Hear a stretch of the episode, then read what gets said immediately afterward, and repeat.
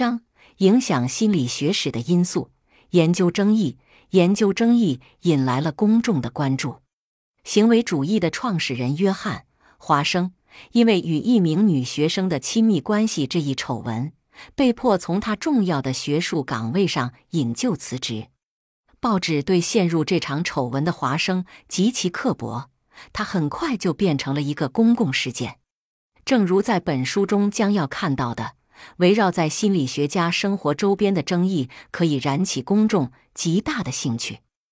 二十世纪三十年代，一群美国心理学家在爱奥瓦州开展了一项长期的实验研究，他们研究了孤儿院和收养家庭中的孩子们。记录了那些教育良好、经济稳定家庭中的孩子智商的显著提升。不幸的是，最后证明这项研究在方法上存在严重错误，因而结果也是错误的。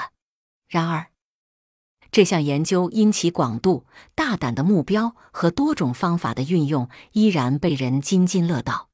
它对心理学家也起到警告作用。对于他们的研究方法要极其谨慎注意。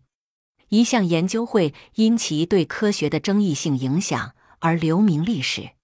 斯坦利·米尔格拉姆的研究是另一个例子。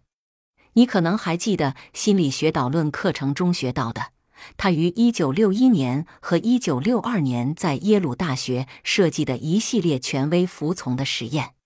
这个实验程序要求研究者将一群志愿参与者置于极大的心理压力之下，在实验期间，参与者必须进行艰难的道德抉择，比如要不要对其他参与者施加痛苦的电击。电击实际上不会传递过去，但参与者对此并不知情。批评者认为，这个实验中的被试在情感上受到了虐待和创伤。而米尔格拉姆也因此受到严重指责。尽管他后来还开展过其他实验，但他的名字在心理学教科书中永远与最初的服从研究联系在一起。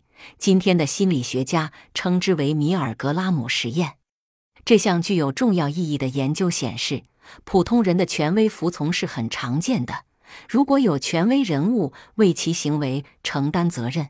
那么他们可能会实施暴行，但最重要的是，这项研究突出了心理学实验中伦理准则的重要性。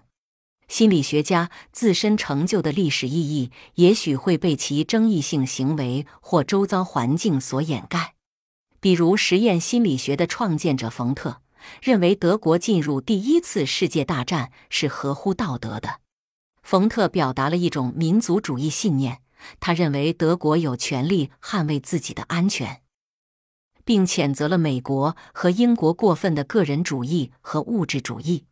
然而，令人怀疑的是，冯特的民族主义态度是否应该影响同行对其实验室研究的评价。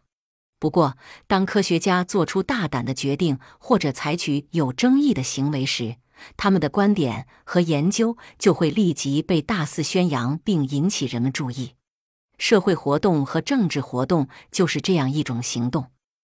二十世纪初杰出的美国心理学家威廉·詹姆斯是基于道德立场反对战争的最早的社会活动家之一。